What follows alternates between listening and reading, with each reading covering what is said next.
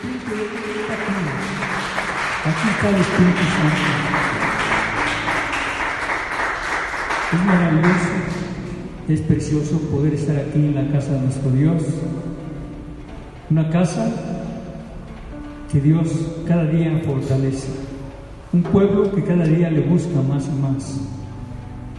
Y ustedes saben, hermanos, tantas necesidades que hay en este pueblo de Dios. Fuera de estas cuatro paredes, en toda la paz de la tierra, tantas necesidades que hay. Con esta epidemia tan fuerte que ha devastado a todo México. Pero gócese porque usted está aquí y con un propósito de Dios para orar, para interceder, para clamar, para gemir por todos los enfermos que hay en casa, por todos los enfermos de esta iglesia, gracia y paz. Así que les voy a pedir, hermanos, que cierren sus ojos. Cierren sus ojos y deje que el Espíritu Santo toque su corazón. Él les va a hacer sentir la forma en que usted debe de interceder por tanto enfermo que hay. Padre bendito y alabado sea tu nombre. Te damos gracias en esta tarde preciosa, maravillosa, en que estamos aquí, Señor Jesús, en tu casa, con mis hermanos adorándote y alabando y glorificando tu bendito nombre. Y queremos pedirte, Dios, por todos los enfermos que hay de gracia y paz. Tú sabes, Señor, y conoces cada padecimiento. Pero en ti, Señor, confiamos y creemos que tú, Señor, les estás fortaleciendo, les estás sanando y les estás levantando y pronto los veremos aquí en tu casa, en tu presencia, juntos alabando y glorificando tu bendito nombre. Por eso hoy, Padre, declaramos la sanidad, la sanidad para todo este pueblo de gracia y paz, en el nombre poderoso de Cristo Jesús. También, Señor, te pedimos por todos los enfermos que hay en los hospitales y en toda la paz de la tierra y hasta aquellos países lejanos, Padre. Tú nos conoces.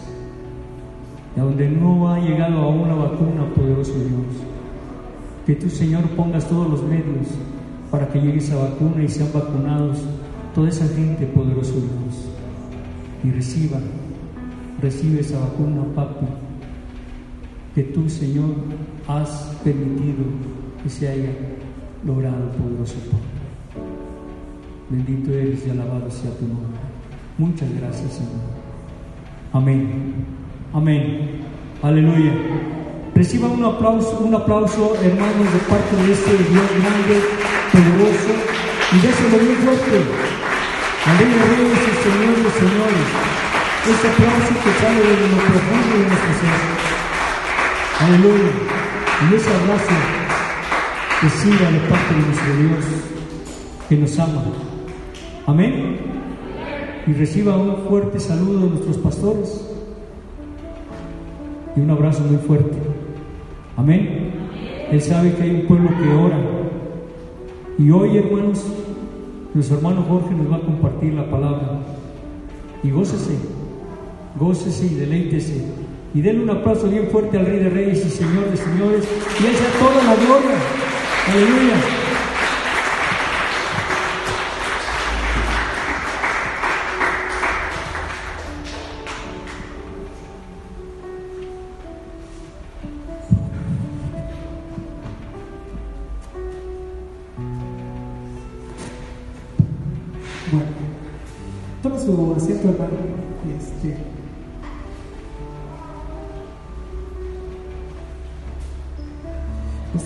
Pepe estaba, ahorita que estábamos orando, decía algo muy tremendo.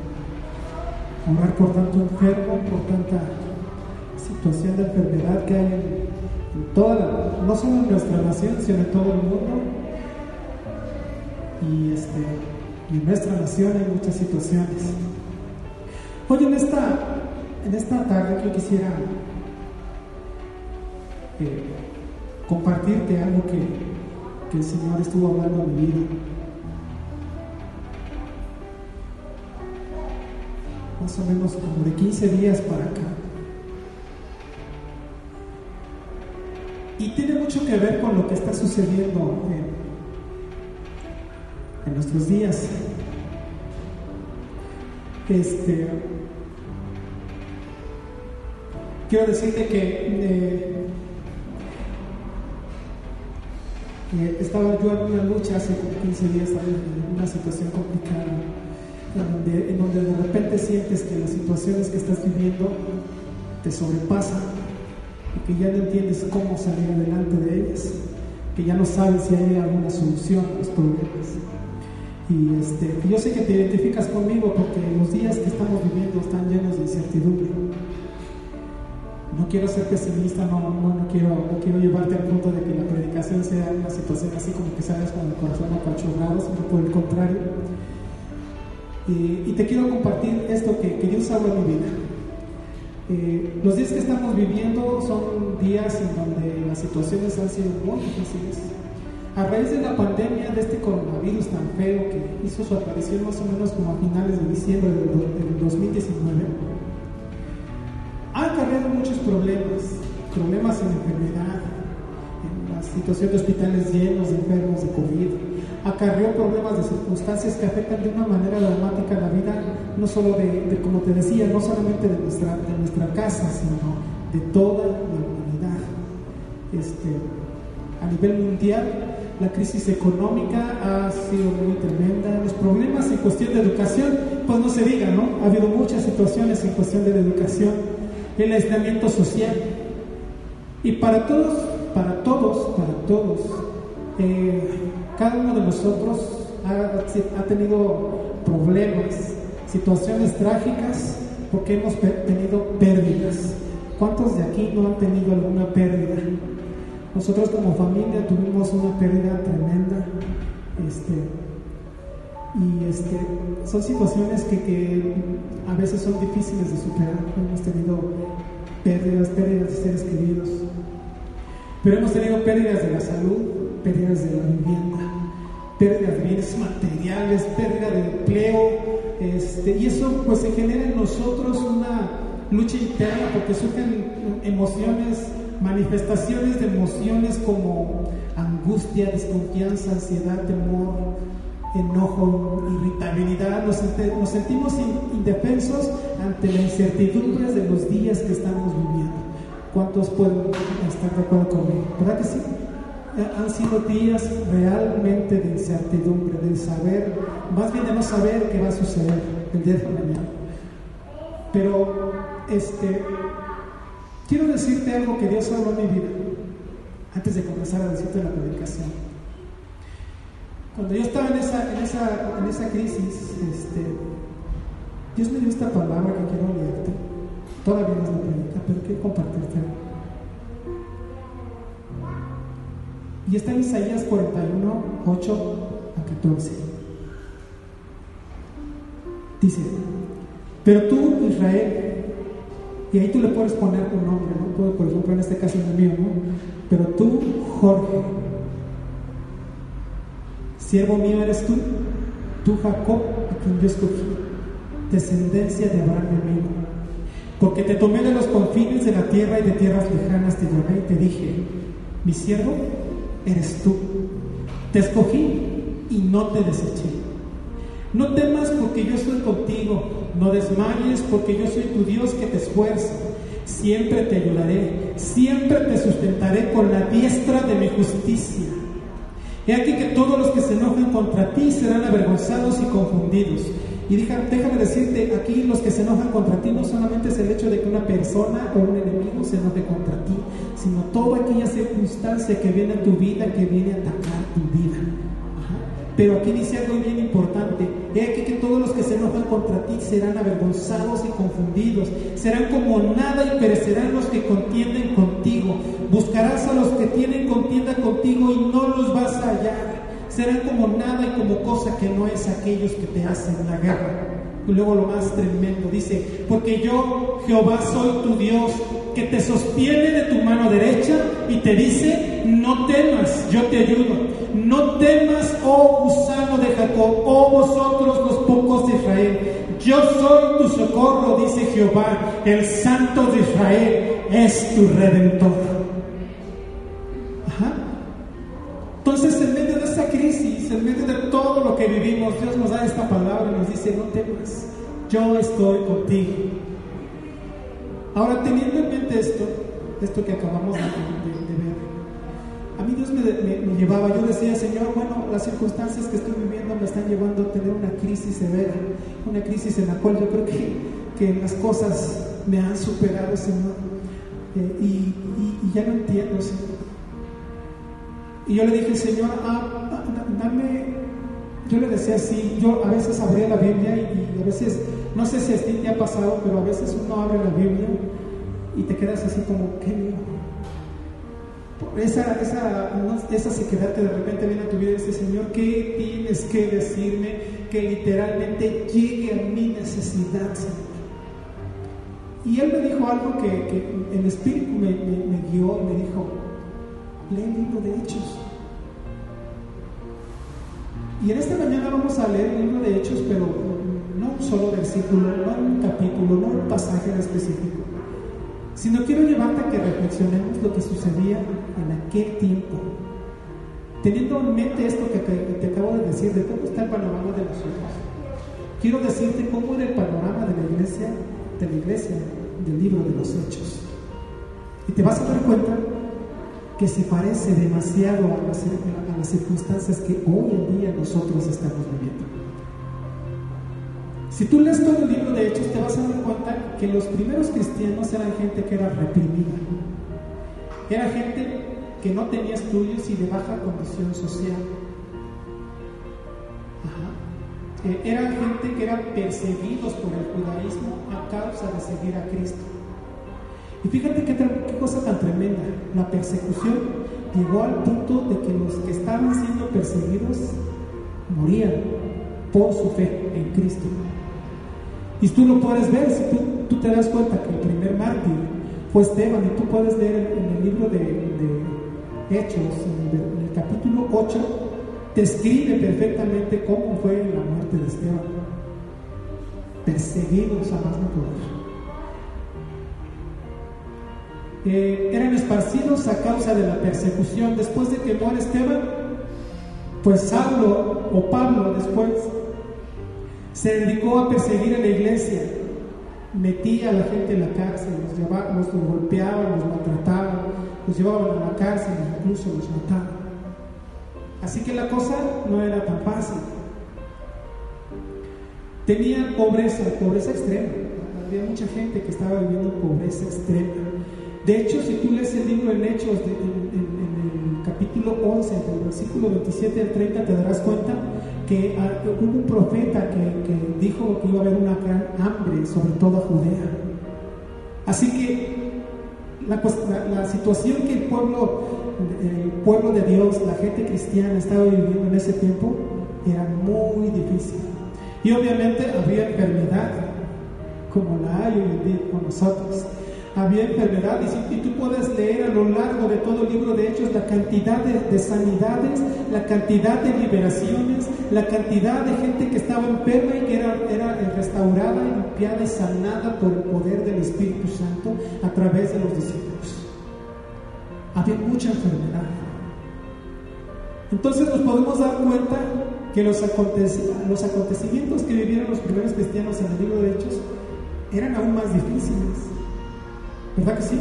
Porque nosotros, gracias a Dios, por su pura gracia y su pura misericordia, estamos en una nación que todavía tiene la libertad de culto y que no estamos siendo perseguidos. Pero imagínate, en el tiempo, en el tiempo de ellos, cualquier persona que aceptaba a Cristo como su corazón era perseguido y podía correr riesgo de morir por su fe en el Señor. Así que yo te pregunto, ¿la crisis que estamos viviendo actualmente es difícil? Sí. Pero era más difícil aquella, aquella situación que ellos experimentaban. Pero aquí, después de que nosotros analizamos, de que estamos analizando esto, de que nos estamos dando cuenta cómo es el contexto histórico, cómo era el contexto histórico de lo que ellos vivieron y cómo es nuestro contexto en, la actualidad, habría, que hacernos varias preguntas, ¿no crees? Aquí las preguntas que yo estuve tratando de analizar era esta. ¿Cómo siendo ellos unos simples pescadores, hombres sin letras, gente ignorante que no tenía educación, lograron impactar al mundo entero con el mensaje del Evangelio de Cristo? Tú puedes ver la obra gloriosa que ellos hicieron con su ministerio. Gracias y paz. ¿Y cuántas iglesias a lo largo del mundo no profesan la fe en Jesucristo?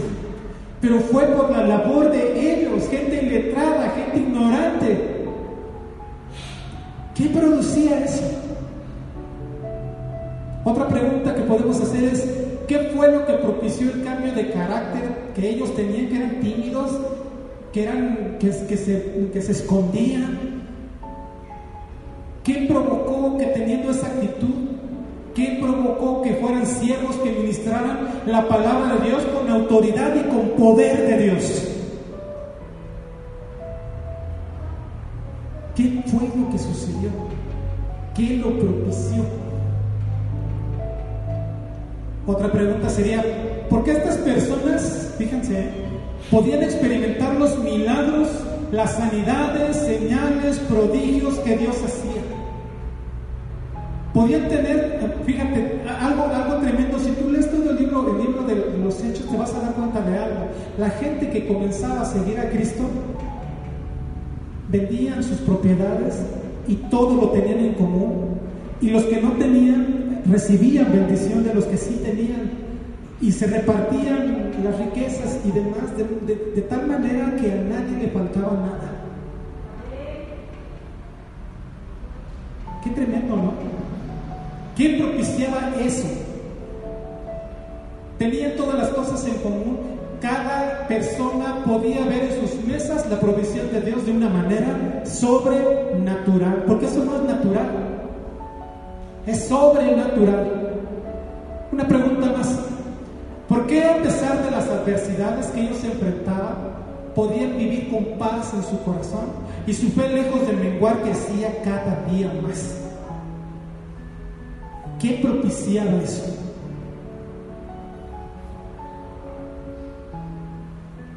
Y entonces te quedas analizando y pensando, ellos tenían una circunstancia más difícil, los tiempos eran mucho más difíciles que estos. No estoy diciendo que estos no sean difíciles, estos son muy difíciles, pero los de ellos eran mucho, mucho, mucho, muy difíciles. Y te quedas pensando, ¿por qué ellos sí, nosotros no? Y al hacer estas preguntas podemos hacer una pregunta, pero hacia nosotros mismos. Y fíjate la pregunta que, que voy a hacer. ¿Por qué nosotros no podemos experimentar esas cosas que la iglesia del libro de los Hechos vivió? ¿Por qué? Y la respuesta, amado hermana, amado hermano, es que ellos experimentaron la intervención y la revelación sobrenatural del Espíritu Santo en sus vidas. Tú me podrás decir, pero es que yo soy salvo, yo ya fui bautizado en agua, bautizado en el Espíritu Santo, hablo en lenguas, leo la palabra de Dios, oro, hago mis devocionales, asisto a la iglesia, diezmo, ofrendo. Pero entonces, ¿por qué seguimos viviendo con angustia, con desconfianza, con ansiedad, con temor, por, con enojos, irritabilidad? Nos sentimos indefensos ante, ante la incertidumbre de lo que puede pasar. ¿Por qué es que eso está sucediendo? Y déjame decirte una cosa, las circunstancias que vivimos si no estamos viviendo en, ese poder, en, en ese descanso, en esa fe, en esa confianza, como lo hacía la iglesia en el primer siglo, es precisamente por una razón bien sencilla. Porque las crisis han provocado que tú y yo nos distraigamos. Las crisis, lejos de hacer que nos acerquemos más a Dios, han provocado que las crisis hacen que nos alejemos de Él. ¿Por qué? Porque entonces ya no confiamos en Dios y lo que hacemos nosotros es buscar la manera de solucionar las circunstancias que estamos viviendo. Y nos olvidamos de Cristo, nos olvidamos de Dios. Por eso es que en esta mañana yo quiero, yo quiero decirte que cuando estaba preparando la prédica, de hecho a mí cuando me dijeron vas a predicar me temblaron las piernas porque pues es bien fácil, mejor me paro a, mejor a dirigir, es para mí más fácil que predicar, ¿no? Pero me cayó el 20, yo dije, por algo estás hablando mi vida con esto de, hace 15 días. Porque yo sabía que él tenía que decirme algo. Cuando yo preparé la predica, hagan de cuenta que me puse así unas cachetadas para hacerme reaccionar. Porque lo que te voy a enseñar, lo que voy a compartir contigo el día de hoy es esto. Son cosas que tú y yo sabemos porque conocemos del Señor. El mensaje es literalmente para nosotros como iglesia. Así que en esta mañana vamos a analizar algunas características de cómo tener una vida llena del Espíritu Santo en medio de las crisis que vivimos. Y bueno, así es como se llama la prédica, cómo tener una vida llena del Espíritu Santo en medio de la crisis. Yo quiero, quiero decirte, antes de comenzar esto, todo lo que vas a escuchar son cosas que tú y yo sabemos. Pero te vas a dar cuenta de una cosa, que se nos ha olvidado porque la crisis nos ha llevado a ver las situaciones difíciles más que Dios. Entonces vamos a ver la primera característica de cómo tener una vida llena del Espíritu Santo en medio de las crisis. ¿Qué dice ahí? Es creer con todo el corazón en que Dios es más que suficiente. ¿Cuántos dicen amén a eso? Aquí la pregunta sería, ¿hay alguna crisis en nuestra vida que sea más grande que nuestro Dios? ¿No, verdad? ¿O si hay alguna situación más difícil? No, Dios es más poderoso, es más que suficiente. Pero aquí lo que vamos a ver es qué nos está pasando entonces a nosotros. Ver eso entonces. Los cristianos en el, libro de los Hechos, las personas que escuchaban el mensaje de los apóstoles, Fíjense lo que pasaba con ellos. Creyeron en su corazón que Dios era más que suficiente para sus vidas. Y ahí vamos a ver Hechos 2.44. Si me lo pueden poner, por favor. Dice, todos los que habían, ¿qué cosa? Creído, estaban juntos y tenían en común todas las cosas. Luego vamos a ver Hechos 4.32. ¿Qué dice? Y la multitud de los que habían creído eran de un corazón y un alma. Hechos 5:14 dice, y los que creían en el Señor aumentaban, aumentaban más, gran número así de hombres como de mujeres. Y si te das cuenta, ahí en esos, en versículos que acabamos de leer, hay una palabra subrayado y es creer. Habían creído, creían en el Señor.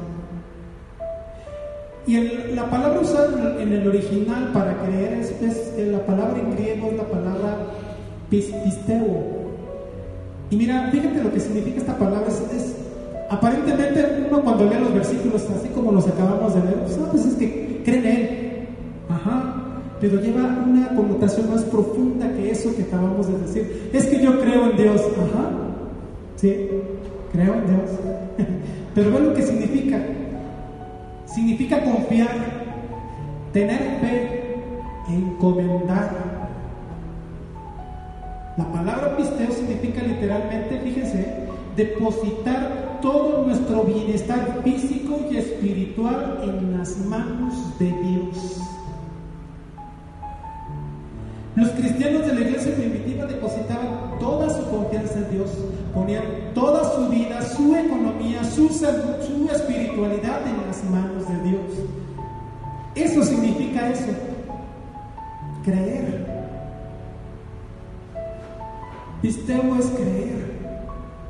Pero cuando tú estás creyendo es, estás depositando por completo toda tu confianza y le entregas todas tus angustias, todos tus temores, todos tus problemas, todos tus, quebrantos, toda tu salud, toda tu economía, todo, todo lo que tú eres, se lo das a Él y le dices, Señor, yo confío plenamente en que mi vida está en tus manos, que tú tienes todo bajo control, Señor, que nada malo sucederá porque tú estás conmigo y nada malo sucederá, Señor, porque tú estás conmigo. Pero aquí la cuestión es que debo de creer, creer, depositando toda mi confianza.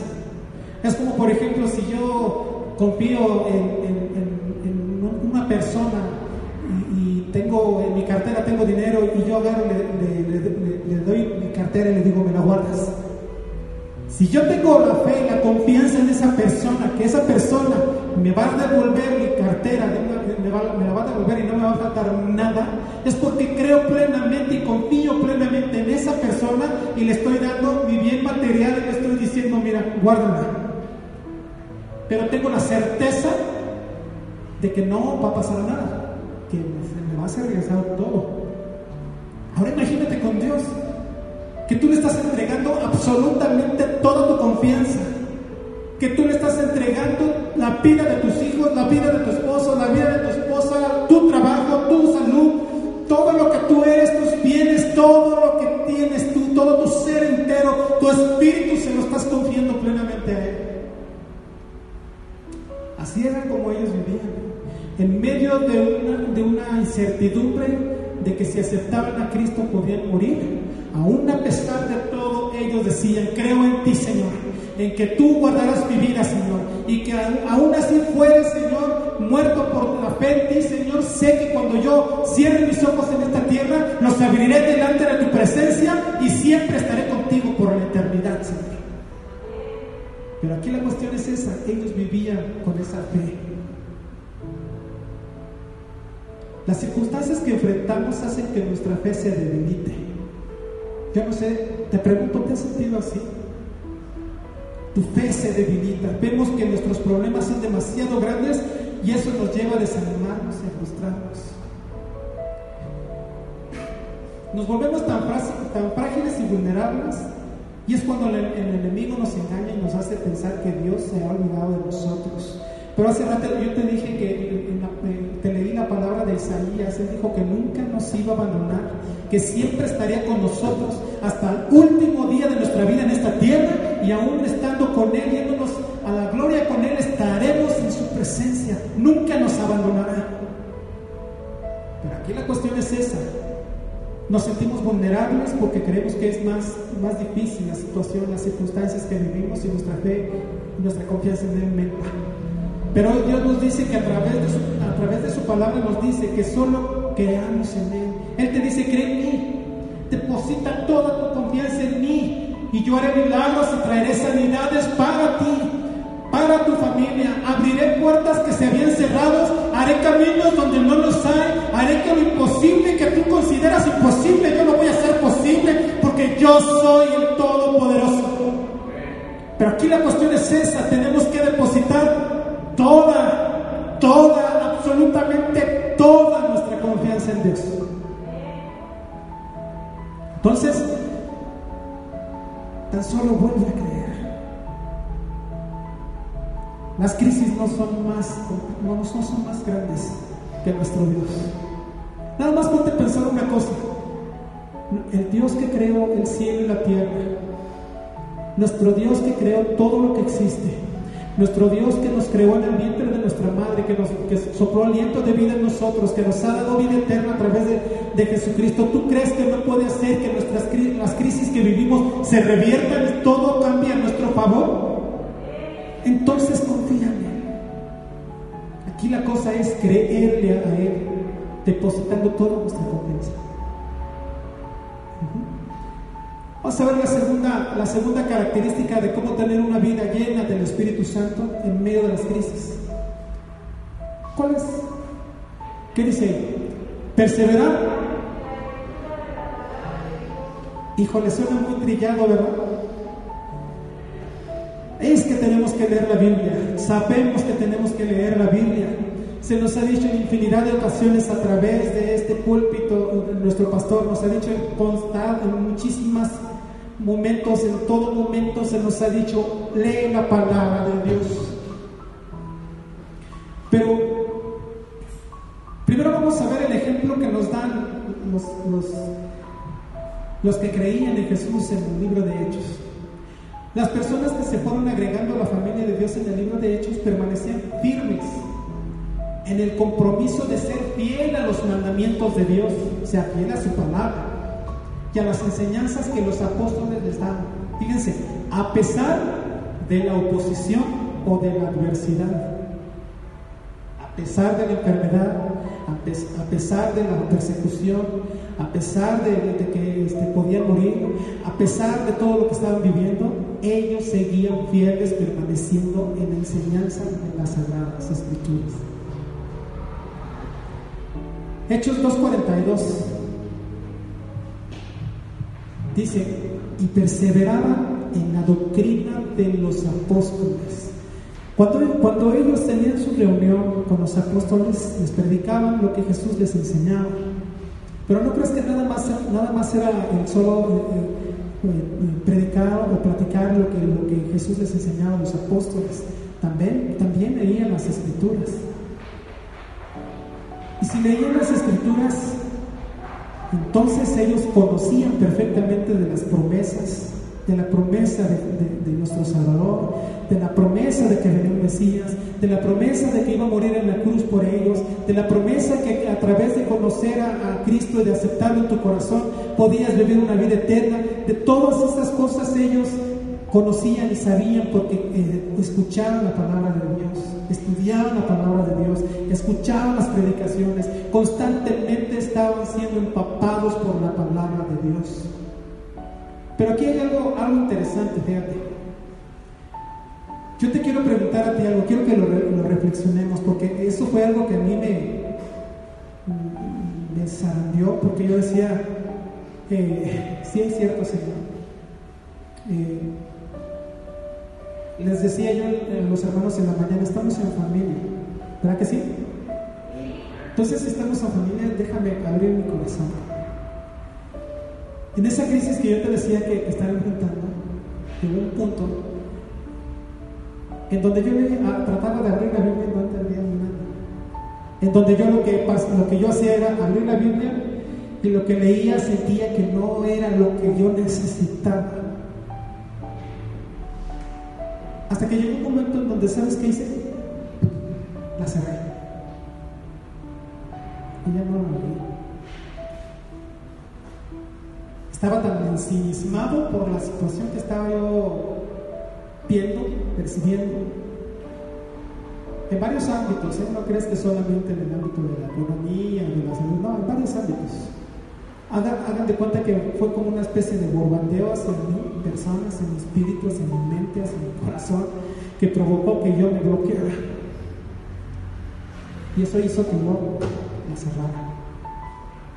Porque no entendía nada, ni me llenaba nada, porque no entendía lo que él estaba hablando. Y debemos reflexionar esto entonces. ¿Cómo vamos a querer tener esa llenura del Espíritu Santo en medio de las crisis que estamos viviendo si no leemos su palabra? Debemos considerar seriamente que si no leemos su palabra, pues estamos perdiendo el tiempo.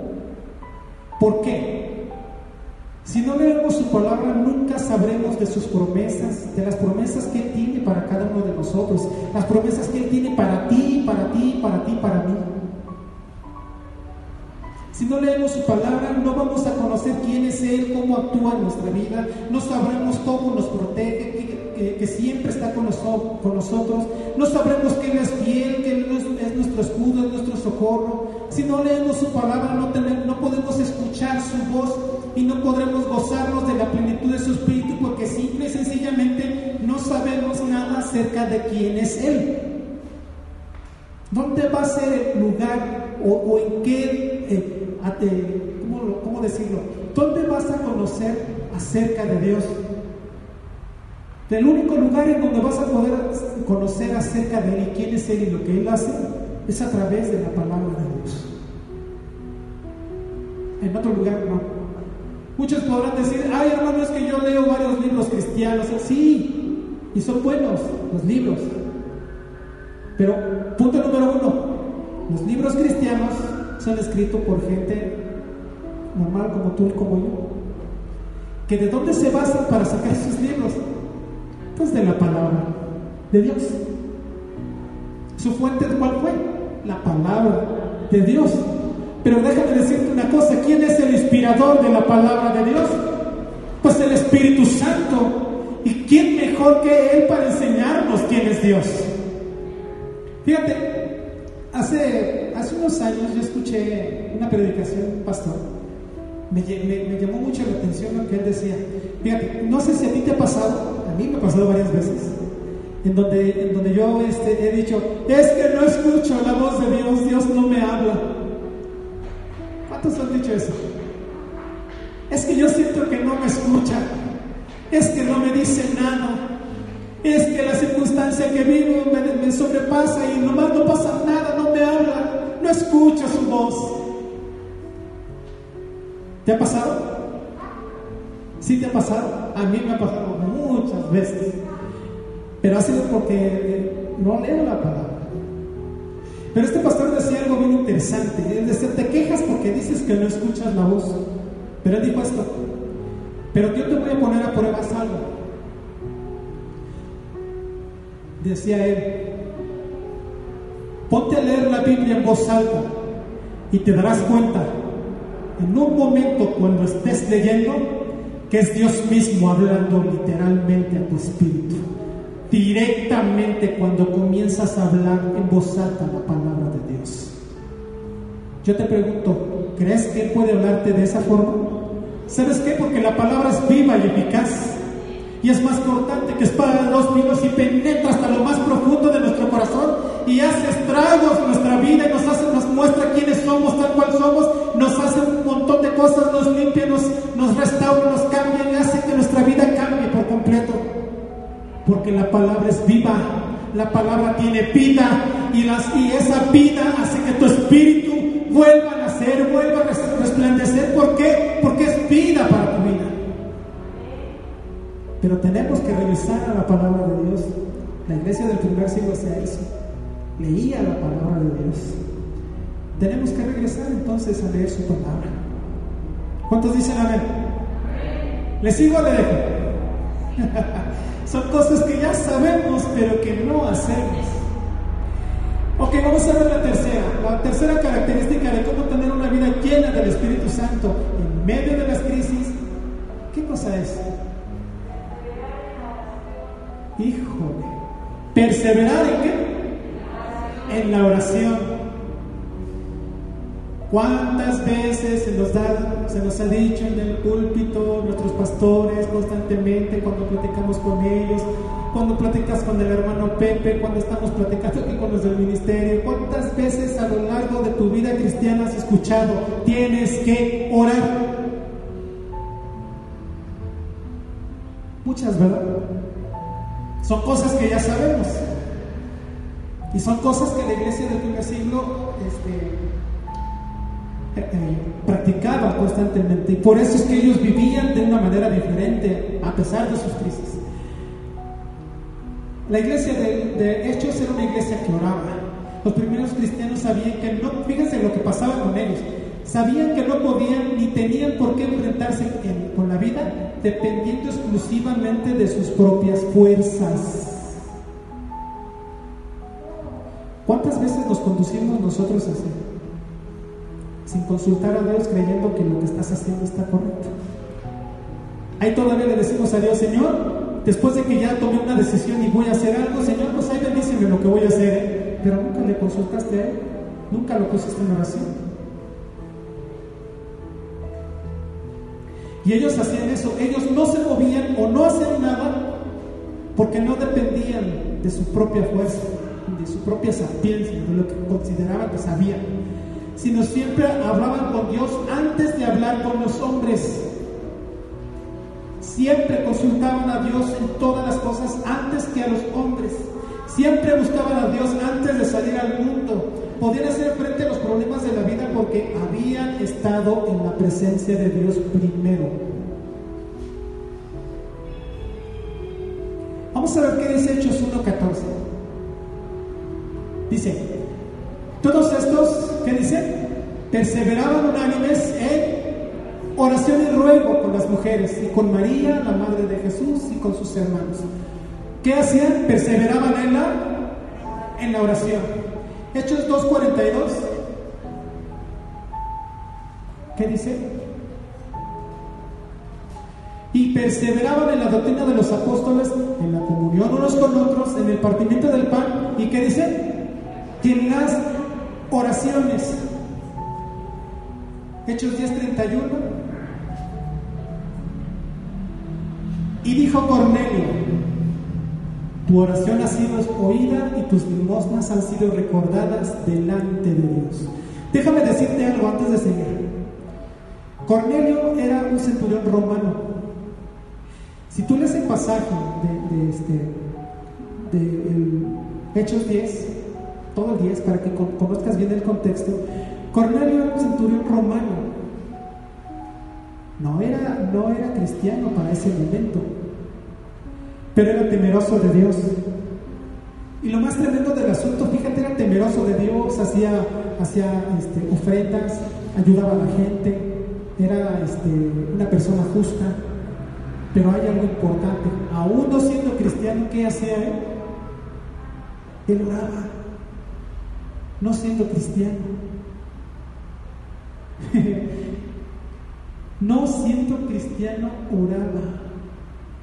Si tú lees el contexto del pasaje y todo lo que sucedió después, la oración que él estaba haciendo es que eh, eh, le fuera revelada este, el conocer de Cristo, que le fuera revelado el poder del Espíritu Santo, el poder del Espíritu Santo. Y tú te vas a dar cuenta que después Pedro va ahí a ese lugar, a esa casa, y el Espíritu Santo vino y descendió sobre toda, sobre toda su casa, y él conoció del Señor, y aceptó a Jesús, y fue bautizado en el Espíritu Santo y habló nuevas lenguas.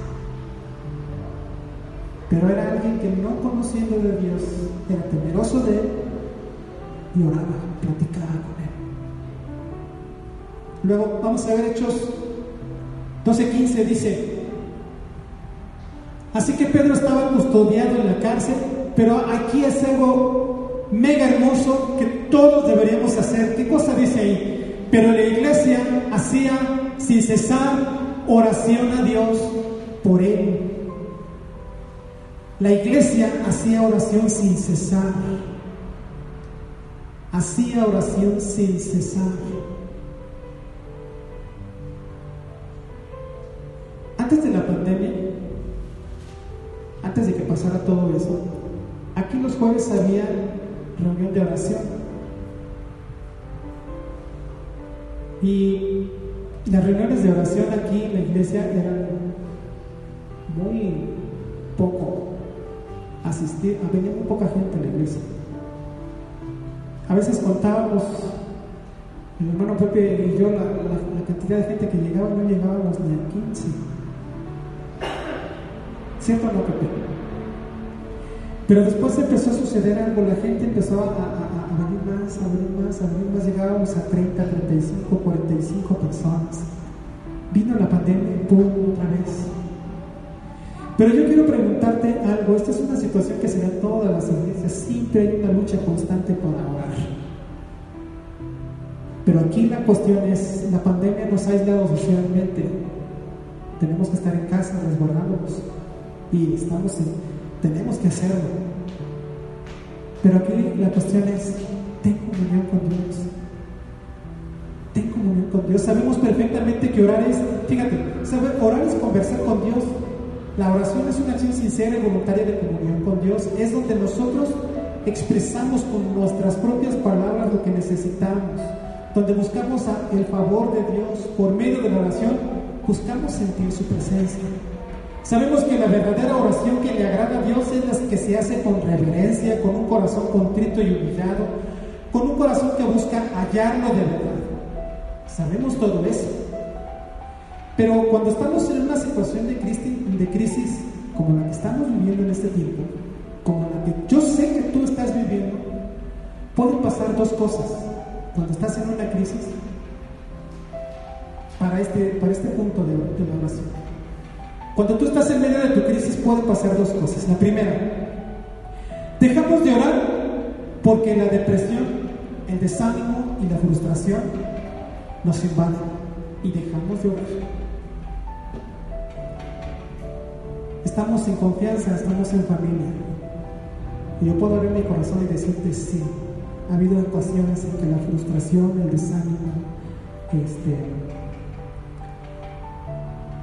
la depresión nos hacen que nos alejemos de Él y ya no oramos. Y la otra es, la otra parte es que nuestra oración, fíjate, si buscamos de Dios y nos ponemos a orar, pero nuestra oración se vuelve un monólogo solo de, quejas, de quejas, de quejas, de quejas. Ya nuestra oración no se vuelve una oración que realmente busque la presencia de Dios, sino mi crisis, mi, mi situación, mi problema se vuelve mi queja delante de Dios. Y entonces cuando tú estás haciendo eso, ya tu oración no es efectiva. Porque la, oración es para que tú puedas escucharlo a Él. Cuando estás en queja, en queja, en queja, en queja, en queja, estás llore y llore y, te, casi te rasga las vestiduras y dices, Señor, es que no puedo, es que tú ves mi problema, es que tú sabes que la situación no cambia, pero es que tú no haces nada. En primera estás queja y queja, en segunda no no lo dejas hablar a Él. Debemos revisar que nuestra vida de oración, ¿cómo está? ¿Y cómo es nuestra actitud al orar? Al orar debemos reconocer nuestra condición delante de Dios y rendirnos delante de su presencia con una actitud reverente. Muchos no somos reverentes cuando nos acercamos en oración a Dios. Nos acercamos así como creemos que es, ah, ya llegué Señor, vengo a orar contigo y Señor, ¿sabes qué? Aquí te adoro, te alabo, te exalto, Señor, estoy delante de ti, Señor, hazme, dame, quiero. Esa no es una actitud reverente. Tenemos que acercarnos a Él entendiendo quién es Él y quién soy yo. Antes que empezar a hablar de nuestras necesidades. Tenemos que saber esperar y guardar silencio híjole, eso es algo bien tremendo, bien difícil, porque cuando oramos, como te digo, nos lo pasamos eh, haciendo nuestras peticiones, orando, orando, orando, orando, orando, orando, y no lo dejamos hablar. ¿Y sabes qué? Sabemos que la oración es una, es una comunicación entre Dios y nosotros, en donde yo le digo a Él, pero llega un momento en que yo termino de hablar y tengo que esperar a que Él me hable a mí. Pero no sé si te has dado cuenta que cuando oramos decimos muchas cosas, hablamos mucho, mucho, mucho, mucho. Por ejemplo, decir, Señor, eh, te alabo, te exalto, te adoro, mira, aquí estoy delante de tu presencia, busco de ti, Señor, quiero reconocer que tú eres todo para mí, Señor X.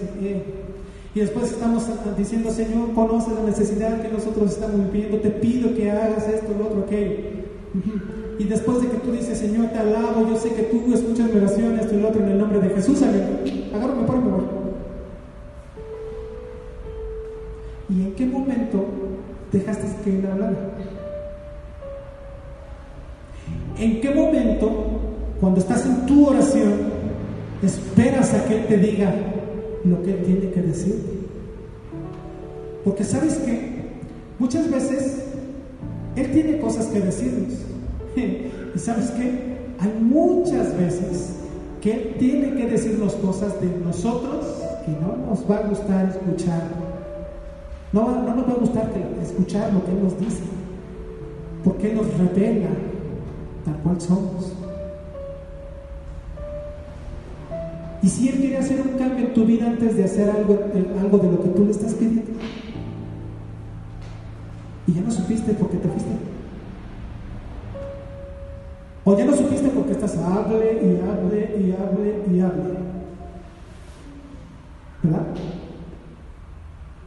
¿Y qué tal si cuando tú estás, eh, eh, estás hablando y no lo dejas hablar a él, él lo único que quiere hacer en ese momento es que te quedes callado Y si tu angustia, tu quebranto, estaba, estabas llorando amargamente por la situación, pero estás hable y hable y no dejas que Él haga algo y te estás perdiendo que Él, cuando te quedes callado, lo único que haga es abrazarte y de consolarte y decirte, sé que estás dolido, sé que estás sufriendo, pero aquí estoy contigo. Pero no lo dejaste hablar. La oración es comunión con Él. Yo hablo, Él me escucha. Y cuando yo me quedo callado, entonces Él habla y yo escucho. Y cuando yo escucho y Él me dice, entonces yo vuelvo a preguntar y vuelvo a decirle. Y Él vuelve a hablarme a mí. Eso es oración. Eso es comunión con Él. Eso es lo que la iglesia del primer siglo hacía. Eso es lo que ellos experimentaban. ¿Verdad que son cosas que ya sabemos? Pero Él quiere que la, lo hagas para que tu vida se llene del Espíritu Santo. Y que cuando vengan las crisis, puedas superarlas. Vamos a ver la cuarta característica de cómo tener una vida llena del Espíritu Santo en medio de las crisis. Y es algo que todo mundo conoce, que todo mundo hacemos cuando estamos aquí en la iglesia. Y eso es alabamos y adoramos a Dios. La cuarta característica de cómo tener una vida llena del Espíritu Santo en medio de la crisis es alabando y adorando a Dios. Y aquí no estoy hablando de la alabanza cuando estamos aquí en la iglesia, ¿eh? porque déjame decirte algo, alabanza y adoración y cantarle a Dios no se trata de música. Mucha gente cree que es cantar bonito, tocar bonitos, hacer que se simbre la congregación cuando estamos en alabanza. Sí, los instrumentos, las voces, la música, todo lo que escuchamos cuando estamos aquí arriba o cuando estamos en un congreso, en, en una iglesia en donde hay alabanza tremenda de parte de Dios, es muy bueno. Son herramientas que Dios nos ayuda a hacer. Pero ¿sabes cuál es realmente la alabanza y la adoración? Es la actitud del corazón hacia Dios. Esto solamente es una herramienta para que nuestra adoración fluya con más facilidad. Pero la verdadera adoración es lo que hay aquí adentro para Él. Los cristianos del libro de los Hechos de manera espontánea exaltaban y adoraban a Dios, aún en la crisis más difícil. Si tú lees el libro de los Hechos, te vas a dar cuenta de muchos pasajes en la palabra de Dios en las cuales este, adoraban a Dios. Podemos ver eh, al cojo que, sanaron este, Pedro y, Juan, y ellos adoraban. Y el, cojo terminó levantando sus manos y pegando de brincos y metiéndose al templo y comenzó a adorar y exaltar el nombre de Dios por el milagro que él había recibido. Y hay muchos pasajes en donde hablan de que algo sucedía cuando, cuando, cuando el fluir del Espíritu Santo venía sobre sus vidas y en la primera reacción espontánea era adorar, era alabar. Pero yo te voy a, leer, a compartir un pasaje que es, creo que es el más tremendo de todos. Hechos 16, 25. Dice, pero a medianoche, orando Pablo y Silas, cantaban himnos a Dios y los presos los oían. Si tú lees el contexto de ese pasaje, te vas a dar cuenta que Pablo y Silas no estaban cómodamente sentados en una silla como tú estás ahí o, yo aquí también, aunque parado, pero cómodamente. Ellos estaban, fíjate cómo estaban, habían sido golpeados, azotados, maltratados, con las ropas rotas, con, sin calzado, los metieron al calabozo más profundo de la cárcel.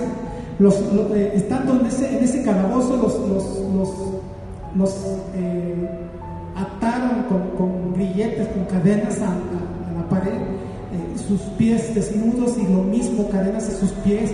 Y no crees que el calabozo estaba así sequecito, bonito, no, ese calabozo estaba lleno de humedad, lleno de agua, de lodo, de animales. ¿Te puedes imaginar eso? Lastimados porque su carne estaba abierta por los azotes que recibieron. Pero algo que me sorprende es que Pablo y Silas en medio de su crisis, en medio de lo que ellos estaban viviendo, en medio de todo eso, ellos comenzaron a alabar a, Dios. La palabra que se usa en el original ahí en griego para cantar es, eh, eh, en este versículo es la palabra juneo. ¿Sabes qué significa? Esa palabra significa celebrar a Dios. A ver, espérate, ¿cómo? Se estaban lastimados, estaban maltratados, estaban en una situación pésima. Pero ellos celebraban a Dios. Ellos celebraban a Dios. Pedro y Silas estaban en una circunstancia muy difícil. Sin embargo, ellos comenzaron a alabar y adorar en nombre de su Señor. Yo te digo a ti en esta mañana, no hay lugar, no hay tiempos que sean malos para orar y adorar. Si el corazón va a ser elevado a Dios, no importa el problema que tengas ni en dónde estés, nada te puede impedir alabar a Dios. No se trata de cantar por cantar o de solo adorar cuando estamos en la iglesia. Se trata de una entrega total de nuestro ser, de reconocer quién es Dios y de adorarlo por las cosas que Él hace, pero principalmente por quién es Él. Tu adoración va dirigida por entender quién es Dios en tu vida. No importa lo que estás viviendo, las circunstancias que estamos pasando no nos deben de permitir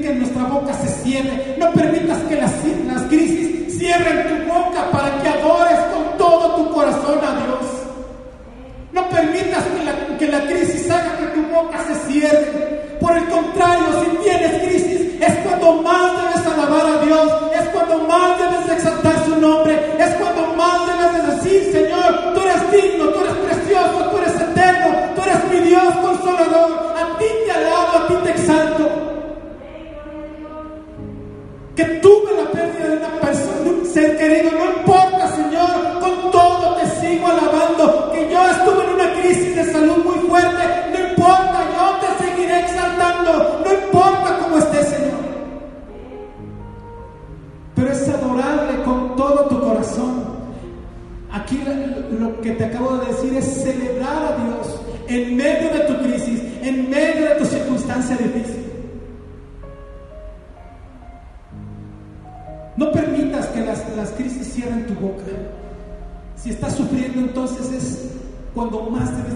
Si hay angustia, alábale. Si estás en quebranto, alábale. Si estás enojado, alábale. Si estás en dolor, adórale. Si estás en crisis, alaba con todas tus fuerzas al Rey. En la mañana compartía eh, mi testimonio de cuando estaba en el hospital. Si tú recuerdas, hace dos años o tres años, ya no me acuerdo cuánto tiempo fue. Estaba en una crisis muy fuerte de salud. Estaba internado. En ese momento todavía no estaba el coronavirus, pero yo tenía una neumonía muy fuerte que propició que mis pulmones colapsaran. Y esa neumonía llevó a que todo, a que todo mi organismo y todos todo mis órganos eh, internos tuvieran una, una, infección generalizada en todo el cuerpo. La oxigenación en mi, en, en mi cabeza estaba por los suelos y llegué al hospital. Estaba en una crisis tan fuerte, tan difícil. Y llegó, llegó, al punto, la situación que estábamos viviendo, en donde el doctor a mi esposa le, dijo que la situación era muy difícil porque la infección estaba muy fuerte. Los estudios se han arrojado que los glóbulos blancos estaban muy elevados y que si yo no reaccionaba con los medicamentos que me estaban poniendo, si yo no reaccionaba para esa noche, se podía esperar lo que yo podía morir. Sin embargo, Dios hizo la obra y, déjame decirte, doy gracias a Dios porque puedo dar testimonio que Él me sanó. Aquí estoy delante de Dios para decir que Él es vivo, que Él me dio vida y que Él me volvió a hacer nacer de nuevo. Pero yo quiero decirte aquí algo, algo que sucedió en el hospital. Yo estaba en, cama, estaba con oxígeno. Por la falta de oxigenación, pues yo no estaba en acuerdo que digamos, yo estaba, tenía alucinaciones, eh, no estaba en mi realidad, estaba como que medio consciente y de repente inconsciente. A veces me hablaban y contestaba, pero yo no estaba en mis cabrones, no entendía muchas cosas. Pero algo que sí sucedía y que, y que, yo puedo decir ahora es esto. Cada vez que mi esposa, estando conmigo internado, ponía alabanzas, como que yo reaccionaba. O cada vez que me preguntaban, me preguntaban sobre alguna cosa de la Biblia para ver si yo entendía o estaba, reaccionaba, contestaba las cosas de la palabra. Pero era muy evidente cada vez que ponía a mi esposa alabanzas. Y recuerdo una ocasión que estaba yo poniendo, estaba ella poniendo una alabanza, acabábamos de comer, me acababa de dar de comer ella. Ella puso una alabanza Ahorita ya no me acuerdo qué canción era, una de Sick Country, no me acuerdo cómo se llama la canción. Este, pero hablaba, esa canción hablaba de que mi socorro Él y que, y que Él iba a hacer algo nuevo en mi vida. Algo así decía la canción, ahorita no recuerdo la canción. El chiste está que esa canción tiene un puente musical muy largo, muy, muy, muy largo, porque el hermano que está cantando comienza a ministrar, empieza a fluir en el espíritu y cosas así. Entonces cuando la canción termina y empieza ese tiempo, mi esposa lo que hace, iba, agarra el teléfono, pero lo más tremendo es que yo estaba lúcido en ese momento, porque escuchaba la alabanza. Entonces cuando yo estaba lúcido, eh, iba a quitar el teléfono porque dijo, no, pues ya acabó la canción, voy a quitar. Pero yo ahí le hice una seña como le hago aquí a los muchachos cuando, estamos, cuando estoy dirigiendo cuando muchas veces yo le digo, volteo hacia los muchachos o hago así una seña por atrás diciéndole que, que siga. Esto es que siga. Y le hago la seña atrás. Pero yo como estaba acostado, no me podía ni parar. Me tenía que ayudar para sentarme, para comer, para todo. Entonces, lo único que hice fue estando acostado, le hice así. Le dije, deja, deja que fluya, deja que siga. Y empezamos a cantar y ella.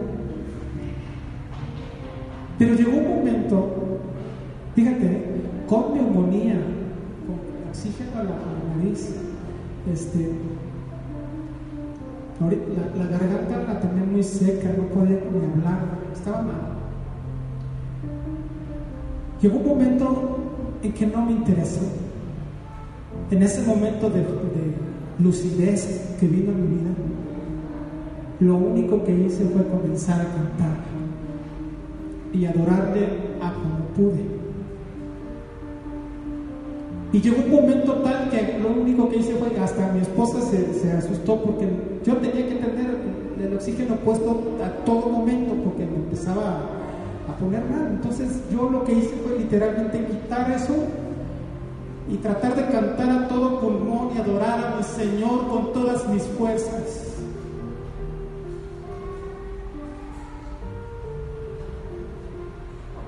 Cuando yo hice eso, llegó un punto en que mi voz empezó a escuchar muy fuerte en el, cuarto. Empecé a fluir en el espíritu, comencé a hablar en lenguas, empezamos a, a, tener un tiempo de oración y de adoración, mi esposa y yo ahí en el cuarto. Y la presencia de Dios en ese momento se dejó sentir de una manera tan fuerte, pero tan, tan, tan fuerte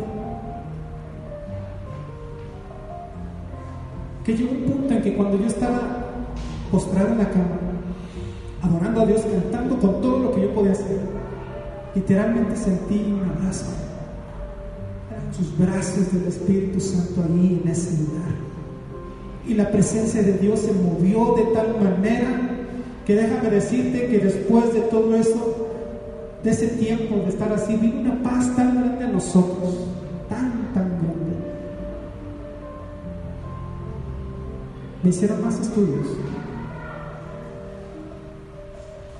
Y después de todo lo que pasé, me pusieron una transfusión de sangre y mi cuerpo comenzó a reaccionar positivamente. Y a partir de ese día, después de estar adorando de la manera en la que lo hice, comencé a sanar. Después de tres días, cuatro días, tres, tres días, me dieron de alta. La honra y para la gloria de Dios. Él hizo eso en mi vida. Y yo te puedo decir en esta hora que no enmudezcas tu corazón. No hagas que tu boca se calle para adorar a Dios. Si tú quieres que la, llenura del Espíritu Santo venga a tu vida, adora a Dios con todas tus fuerzas y con todo tu corazón. Porque cuando tú comienzas a hacer, eso, vas a ver maravillas, señales y prodigios en tu vida, en las circunstancias que estás viviendo y las crisis que estás viviendo van a desaparecer. Porque entonces viene el Rey de Reyes y hace que las cosas cambien por completo a tu favor. Pero es con una vida de alabanza y de adoración genuina hacia Dios. Vamos a ver la última eh, característica. La quinta característica de cómo tener una vida llena del Espíritu Santo en medio de las crisis es, ¿qué dice? Buscando insistentemente esta llenura. El anhelo desesperado por Dios que los cristianos de ese tiempo tenían, los llevó a buscar sin cesar su presencia, hasta que Dios en su misericordia y en su gracia los tocaba con su Espíritu Santo. Vamos a ver Hechos 4:31. Dice, cuando hubieron orado, el lugar en que estaban congregados tembló y todos fueron, ¿qué cosa? Llenos del Espíritu Santo y hablaban con denuedo la palabra de Dios. Y Hechos 10, 44 al 46 dice, mientras aún hablaba Pedro estas palabras, el Espíritu Santo cayó sobre todos los que oían el discurso y los fieles de la circuncisión que habían venido con Pedro se quedaron atónitos de que también sobre los gentiles se, se derramase el don del Espíritu Santo, porque los que oían que hablaban en porque los oían que hablaban en lenguas y que magnificaban a Dios. Al tener la llenura del Espíritu Santo, los cristianos de, la iglesia en Hechos fue transformada por completo, recibieron poder para testificar de Cristo, se manifestaron los dones del Espíritu Santo en su vida, comenzaron a vivir una vida sobrenatural que el Espíritu Santo les, daba que experimentaran, experimentaron sanidades, milagros, maravillas, señales, prodigios. Yo pregunto en esta, en esta tarde, ¿te gustaría recibir eso en tu vida? ¿Verdad que sí? Entonces las crisis no tienen por qué ser más grandes. Las crisis lo único que hacen es distraerte de buscar esa llenura, de distraerte de buscar esa, esa llenura de la que hemos estado hablando hasta, hasta este momento. Tenemos que buscar insistentemente esa llenura, estar buscando, buscando, buscando, buscando. La palabra de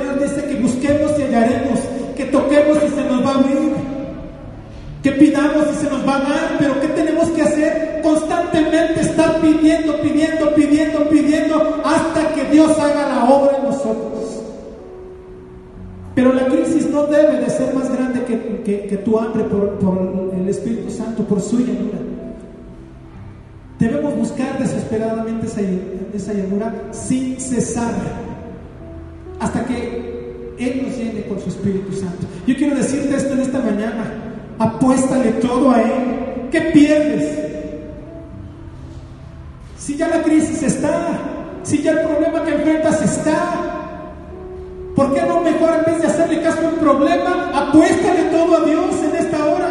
Apuéstale todo a Dios y dile, Me, voy a dedicar a apostarle todo a ti, Señor, a no dejar que la situación de la crisis haga que yo me haga a un lado, sino por el contrario, que te busque, le apuesto todo a ti, me dedico de lleno a ti, mi tiempo es para ti, mi pensamiento es para ti en todo momento, Señor.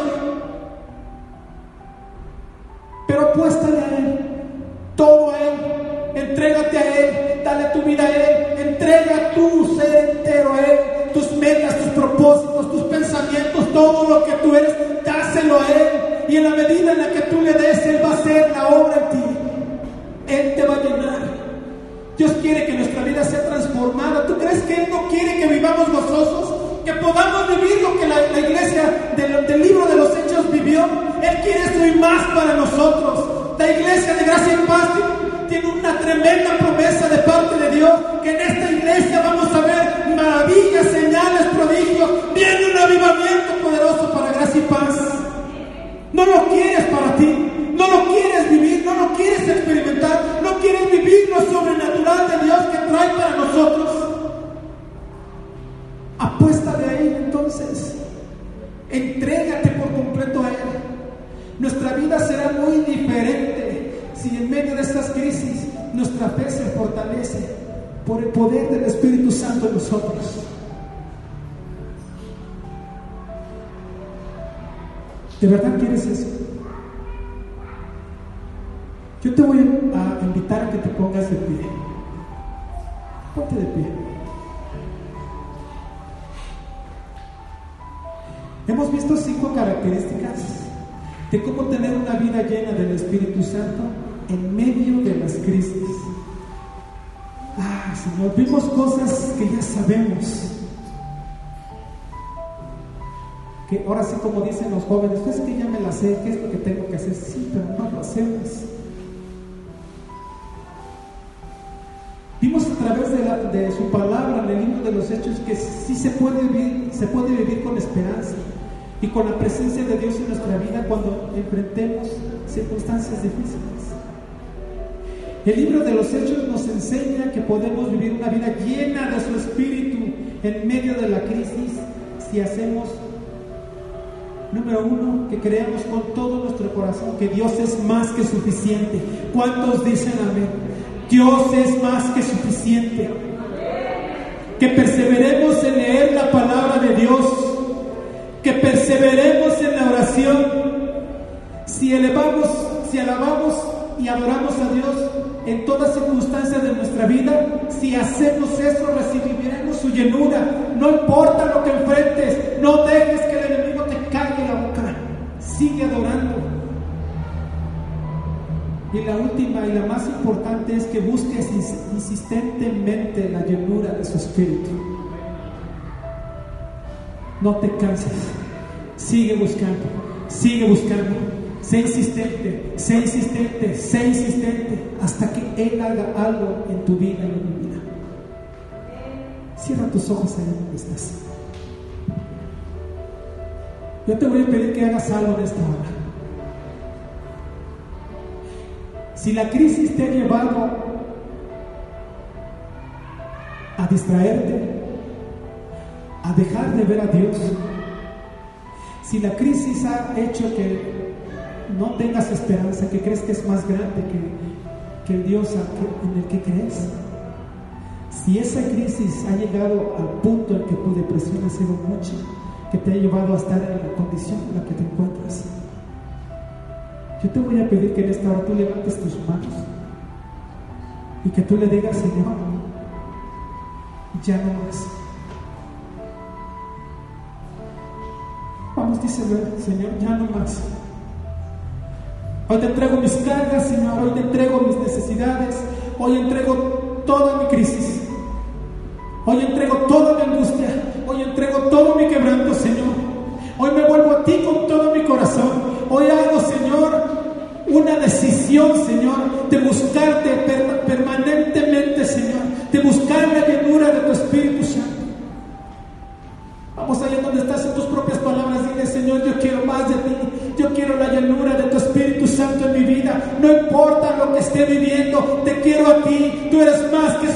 suficiente para mí, tu, mi vida, Señor, está en tus manos, amado Rey, y yo reconozco quién soy, Señor, y reconozco quién eres tú, que tú eres mi Salvador, que tú eres mi Creador, que tú eres, Señor, que tiene el control de toda mi vida y de todas mis situaciones, Señor.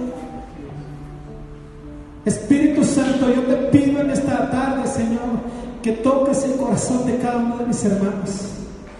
Que pongas hambre, necesidad imperante de encontrar tu presencia, que no cesen, Señor, hasta que no se encuentren contigo, hasta que su espíritu de ellos se encuentre con tu espíritu, hasta que tú hagas algo poderoso y sobrenatural en sus vidas, Señor. Porque cuando tú lo hagas, Señor, impartirás vida y vida en abundancia, Señor, en cada uno, Señor. Toma las vidas de cada uno de nosotros, Señor, en esta tarde.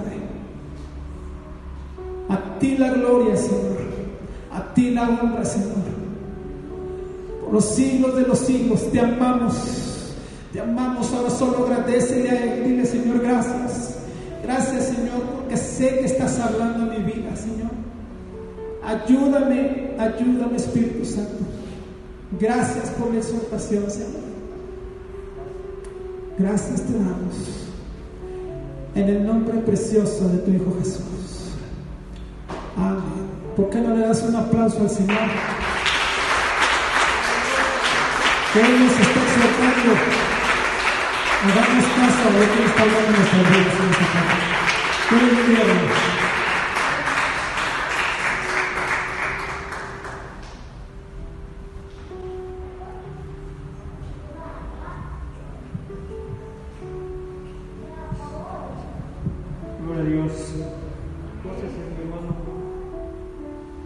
Mi hermano. este mensaje de nuestro Dios, ser llenos del Espíritu Santo y que cada uno de nosotros reciba un regalo maravilloso de esta persona preciosa que es el Espíritu Santo. Él está ahí para darnos esa resistencia, ese poder. Cierre sus ojos.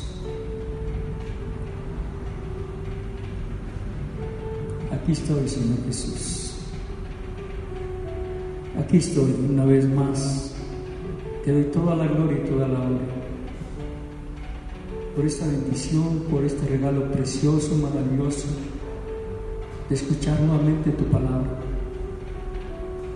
Quiero pedirte, Dios, que siempre, siempre mis oídos se abran en mi corazón para recibir tu palabra, Señor, y ser hacedor de ella misma.